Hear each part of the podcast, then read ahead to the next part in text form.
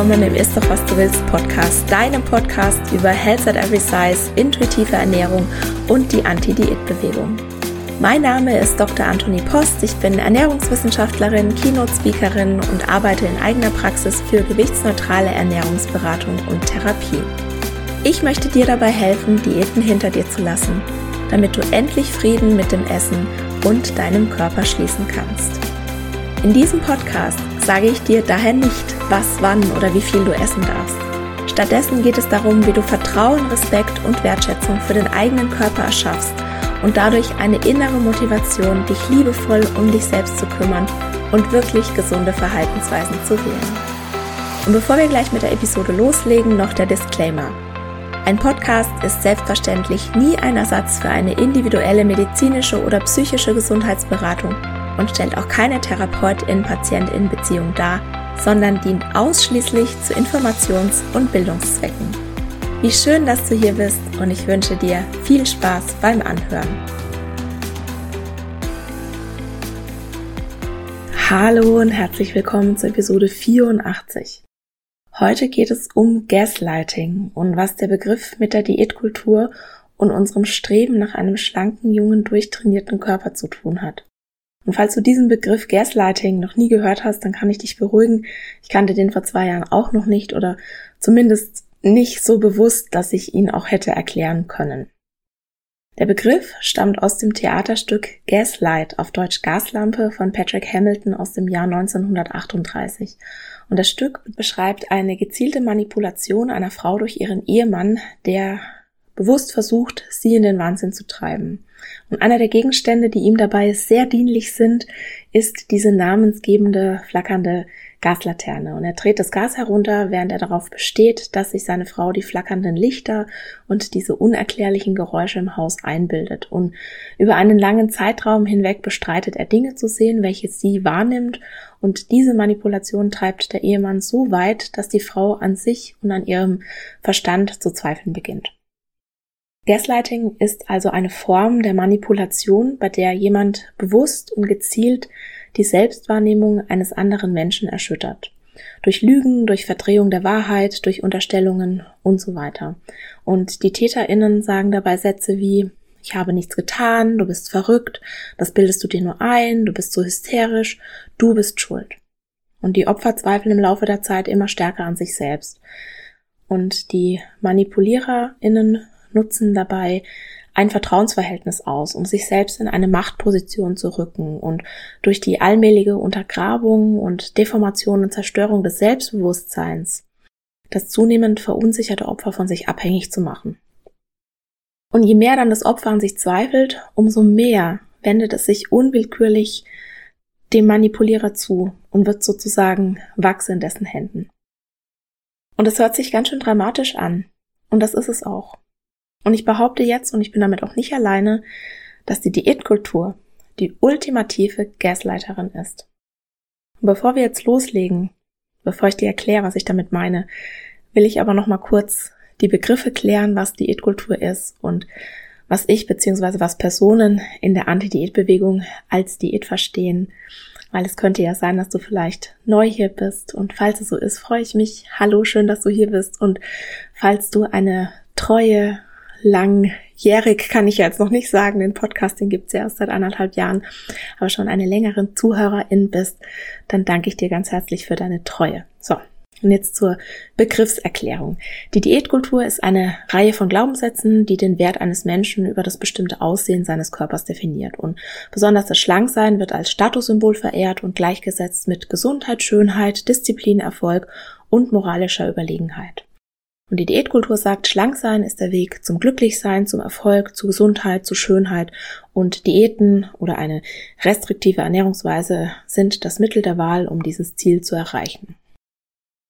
Und was muss jetzt alles zusammenkommen, damit ich eine Lebens- oder Ernährungsweise als Diät verstehe?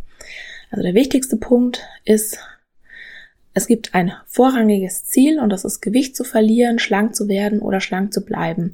Oder es werden Menschen bestimmte gesundheitliche Ergebnisse versprochen. Und zwar Menschen, die im Allgemeinen gesund sind, beziehungsweise es wird ihnen Angst gemacht, dass wenn sie sich nicht auf eine bestimmte Art und Weise ernähren, dass sie dann krank werden.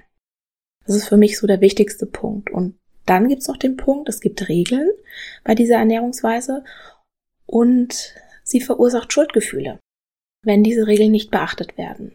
Das heißt, diese Lebens- oder Ernährungsweise, damit sie für mich als Diät gilt, die muss mit einem gewissen Leidensdruck auch einhergehen.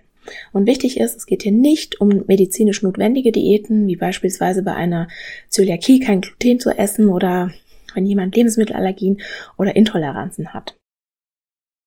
Okay, so viel zur Begriffsdefinition und jetzt schauen wir uns das Ganze mal genauer an. Mir war beispielsweise nicht klar, dass ich manipuliert werde und vor allem auch nicht in welchem Ausmaß. Ich habe mindestens zehn Jahre meiner Diätkarriere geglaubt, dass ich nicht auf Diät bin, obwohl ich das tausendprozentig war und ich habe mir die Schuld gegeben, dass ich es in Anführungszeichen nicht schaffe abzunehmen und ich war überzeugt, dass das an meiner schwachen Willenskraft und Disziplinlosigkeit liegt, obwohl ich gleichzeitig in anderen Bereichen meines Lebens unheimlich viel Disziplin hatte. Und warum habe ich das gedacht?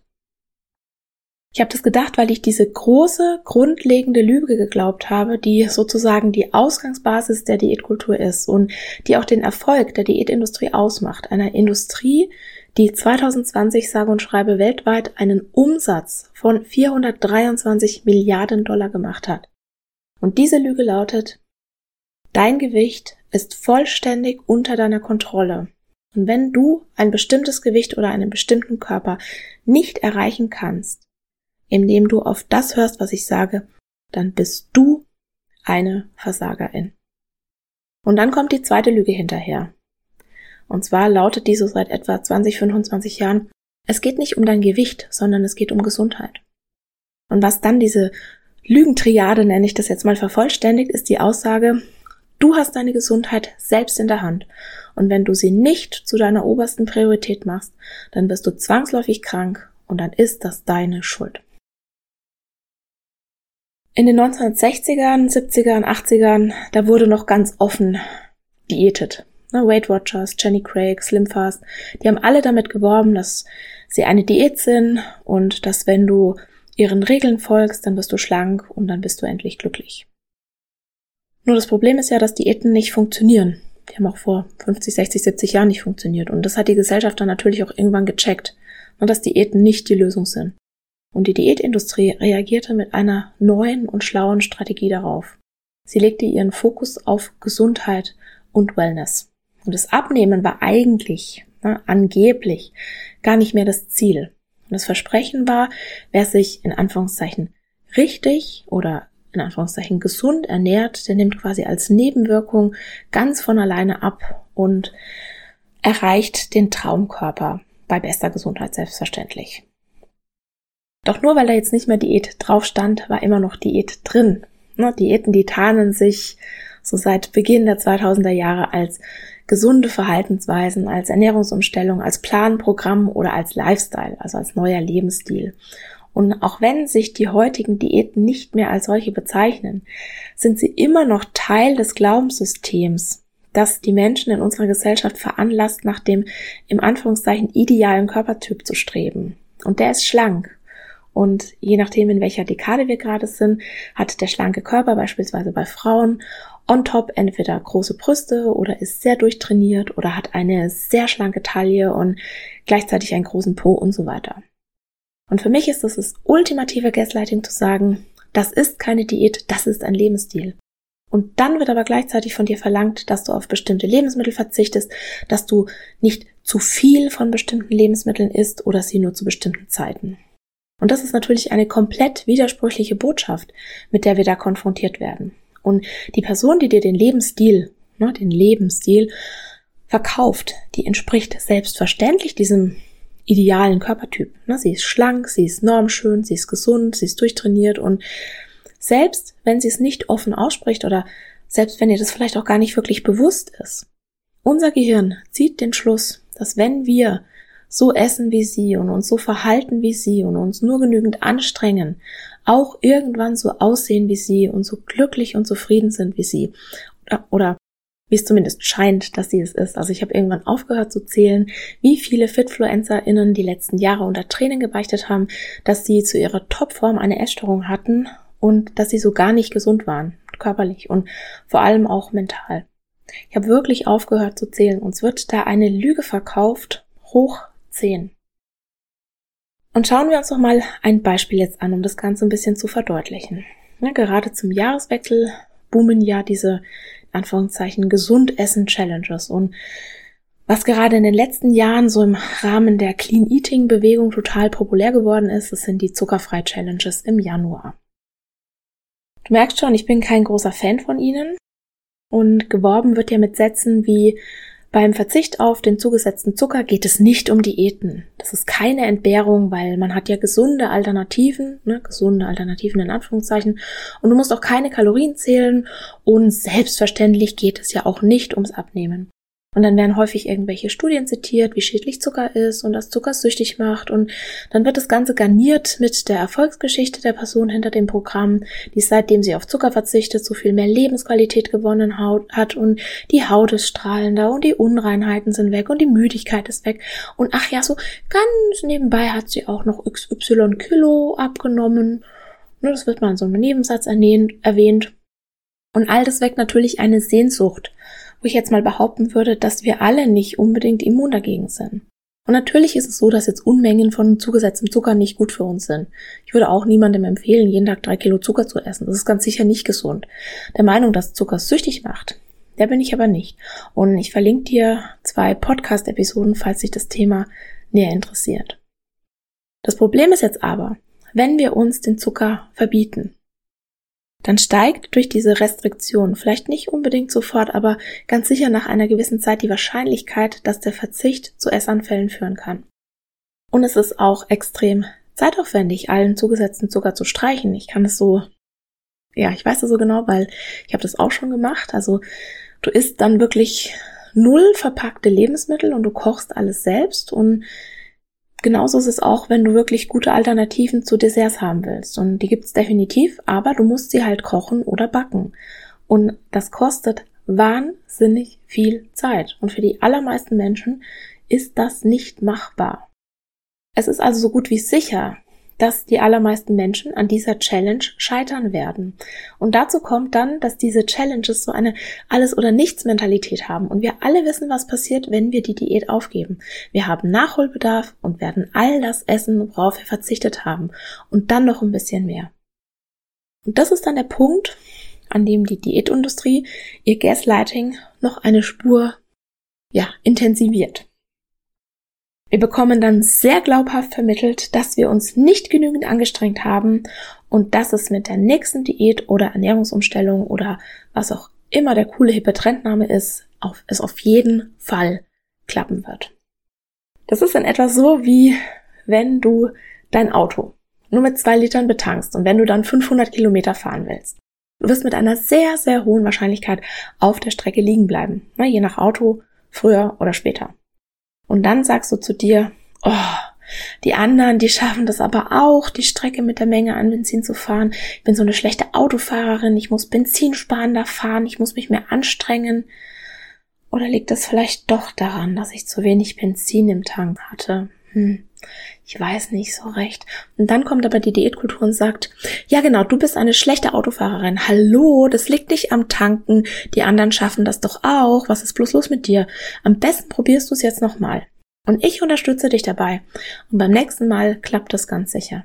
Also sprich, das war jetzt deine Schuld, unser Produkt funktioniert eigentlich und du hast dich nicht genügend angeschränkt, na, die anderen können es doch auch.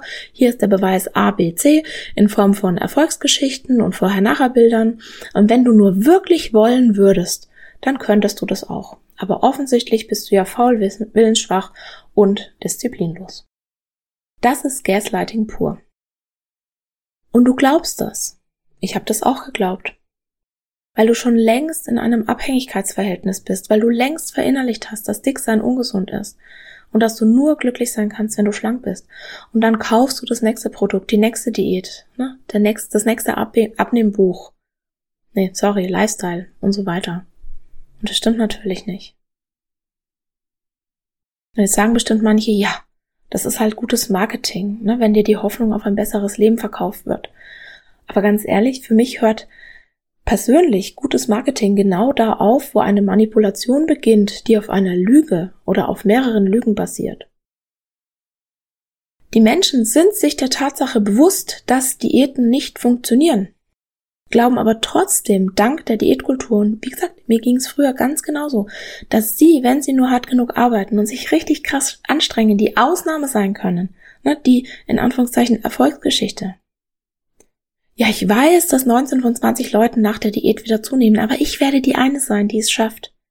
Ich nenne die Personen immer die Einhörner, die vorsätzlich mit einer Diät eine große Menge Gewicht verlieren und dabei nicht ihr Verhältnis zum Essen und ihrem Körper an die Wand fahren. Und diese Einhörner, die gibt es sicher, die sind aber selten. Wir wollen, dass Diäten funktionieren, weil sie uns Hoffnung geben auf ein besseres Leben. Sie versprechen einen Ausweg aus dem unglücklichen Verhältnis zu unserem Körper, ne, damit wir beispielsweise beim Anschauen von Fotos von uns nicht in eine Schamspirale reinstürzen. Und falls du die Podcast-Episode von letzter Woche noch nicht gehört hast, die erklärt, was ich damit meine. Nach Akzeptanz, Freude, Glück, Lebenssinn, Gesundheit zu streben, das ist völlig normal, das sind menschliche Bedürfnisse. Die Diätkultur sorgt aber dafür, dass wir an der falschen Stelle suchen. Niemand möchte sich schlecht im eigenen Körper fühlen. Also bietet die Diätindustrie einen super tollen neuen Plan an, ne, immer besser als der letzte, und wir stürzen uns drauf. Es gibt uns Sicherheit, wenn uns jemand sagt, was wir essen sollen, ne, besonders wenn wir das Gefühl haben, beim Essen die Kontrolle zu verlieren. Das ist auch so ein Gaslighting-Punkt. Häufig ist es nämlich die Restriktion selbst, die Essanfälle auslöst. Studien zeigen das ganz klar. Aber die Diätindustrie, die gibt dir die Schuld, dass du dich nicht beherrschen konntest. Und hat natürlich sofort das nächste Produkt in den Startlöchern, das eine Besserung verspricht und dabei noch restriktiver ist, sodass die Wahrscheinlichkeit für Essanfälle noch weiter einsteigt. Ne? Und dann geht wieder diese Schamspirale los. Und wir wissen das ja, am Anfang geben uns Diäten ja das, was sie versprechen. Am Anfang nehmen wir ab. Wir nehmen mit jeder Diät ab. Ja, egal welche. Nur aber eben kurzfristig, nicht langfristig. Wir spüren dann diese kurzfristige Diät-Euphorie. Und wenn die dann nachlässt, wenn die zwangsläufig nachlässt, weil es einfach ätzend ist, restriktiv zu essen oder weil halt einfach, ja, der Körper so schlau ist, dass er sagt, oh nee, meine Liebe, das Gewicht geht jetzt nicht weiter runter. Ja? Dann kommt die Selbstverachtung. Dann geht der Hass los dass wir schon wieder versagt haben, ne? zusätzlich zum schlechten Selbstwertgefühl und zu den negativen Gedanken über unseren Körper, die ja schon da sind. Wir schämen uns, wir sagen schlimme Dinge zu uns selbst. Und die Diätindustrie, die bestätigt das, indem sie immer wieder mit diesen drei großen Lügen kommt. Na, der Plan funktioniert, das liegt an dir, du musst dich mehr anstrengen. Und wir stimmen zu, geben uns die Schuld und probieren es wieder und wieder und wieder. Das ist das ultimative Gaslighting. Und ich habe in den Show Notes auch verschiedene Anlaufstellen und Telefonnummern verlinkt, falls du Hilfe brauchst. Und viele Menschen suchen keine Hilfe, weil sie glauben, dass sie keine verdient hätten oder weil ihnen jemand eingeredet hat, dass sie keine brauchen oder dass sie sich keine holen dürfen. Und wenn du dir aber überlegst, ob du Hilfe brauchst, dann ist es eigentlich schon das Zeichen, dass es so ist. Und ich hoffe, ich konnte jetzt mit dieser Episode ein bisschen einen, ja, neuen Blickwinkel eröffnen.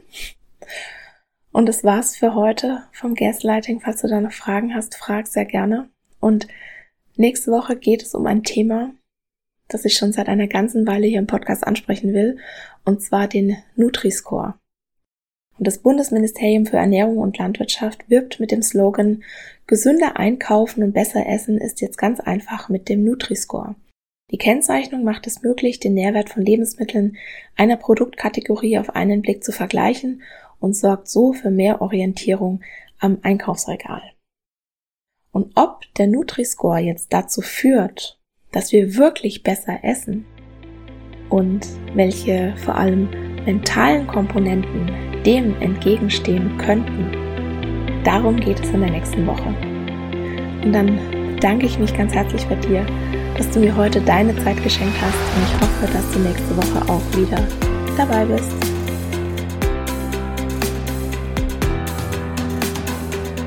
Und das war's für heute.